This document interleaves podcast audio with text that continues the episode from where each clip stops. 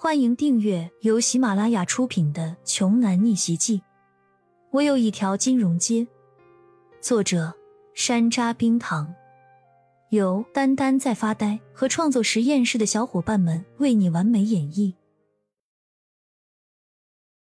第一百五十五章，庄九在电话的另一边说：“少爷，您也懂得了许多了。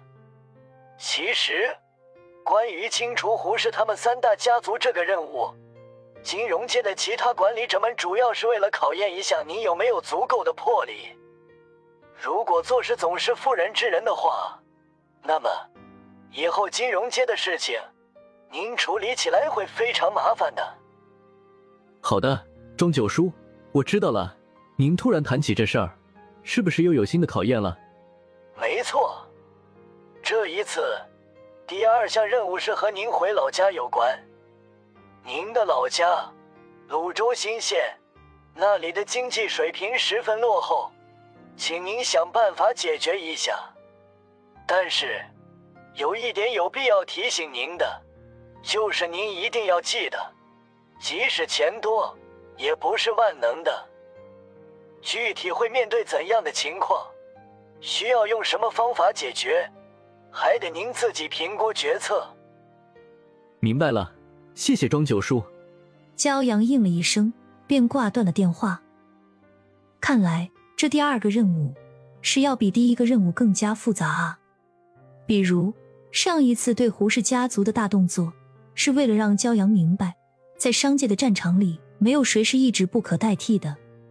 一方倒下之后，会陆陆续续出现很多的替代者。人们只会记住胜利者和幸存者。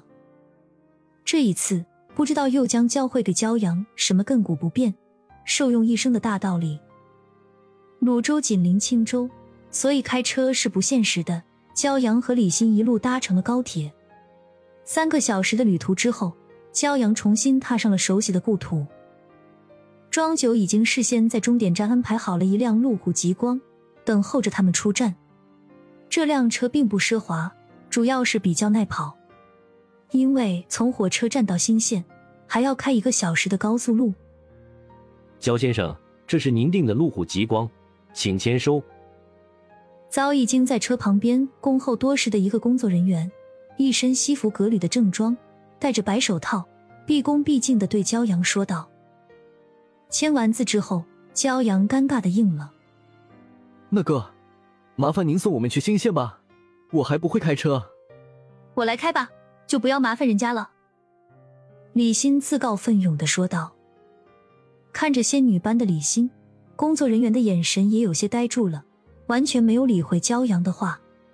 骄阳一看工作人员对李欣这种失了神的状态，他可真心不能让对方替他们开车了，于是便答应了李欣。